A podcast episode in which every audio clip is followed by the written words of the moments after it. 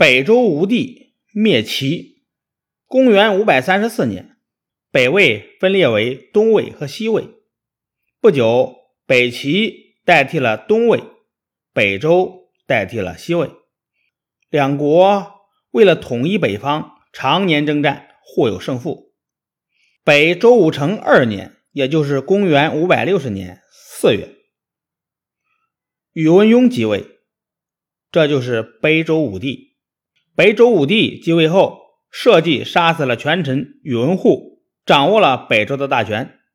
接着着力增加税收，增强国家的实力。从此以后。北周武帝开始谋划消灭北齐，统一北方。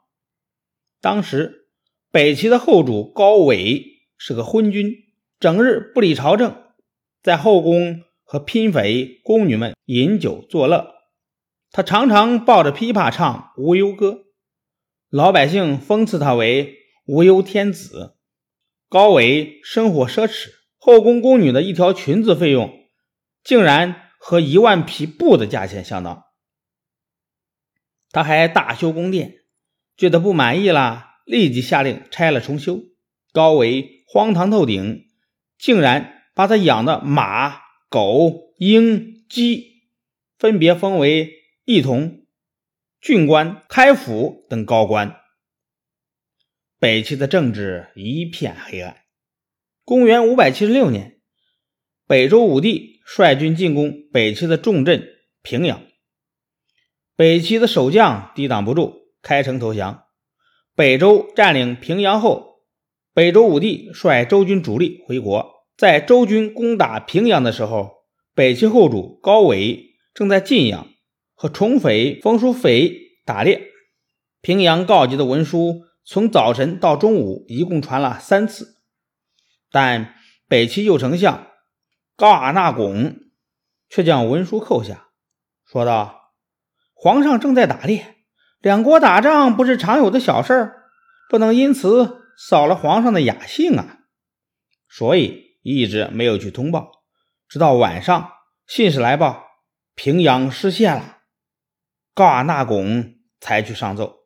冯叔斐还想再去打猎，高纬置军国大事于不顾，竟然同意了。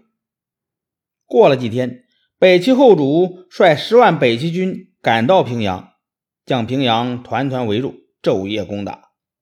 平阳的城墙坍塌多处，援军还没有到来，军心浮动，情况十分危急。正在这个时候，北齐后主却下令暂停攻城。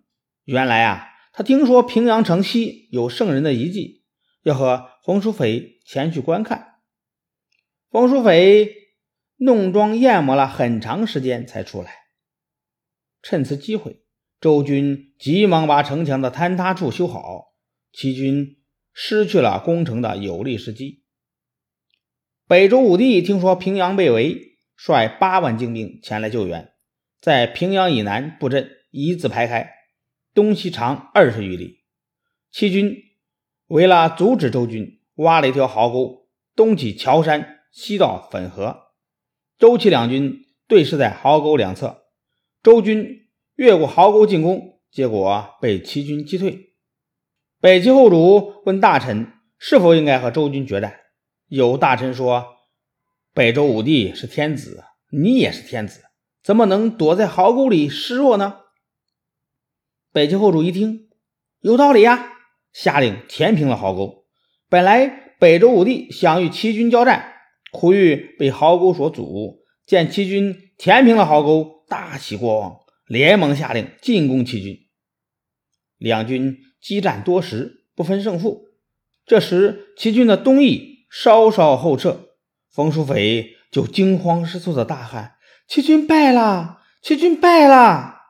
大臣冯提婆也劝北齐后主快逃。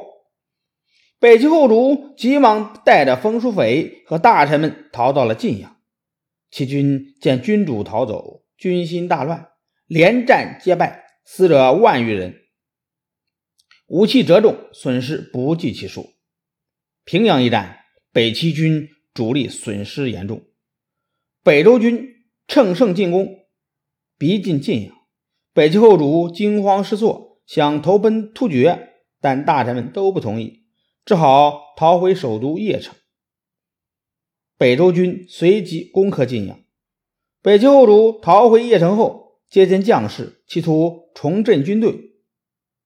大臣胡里孝卿为他准备好了演讲稿，告诉他演讲时要慷慨激昂，以振奋士气。北齐后主走到将士们面前，却忘了演讲稿的内容，只好大笑起来。左右随从见状，也跟着大笑起来。将士们见此情景，都非常气愤，说：“你做皇帝的都不急，我们急什么？”于是军队全都没有了斗志。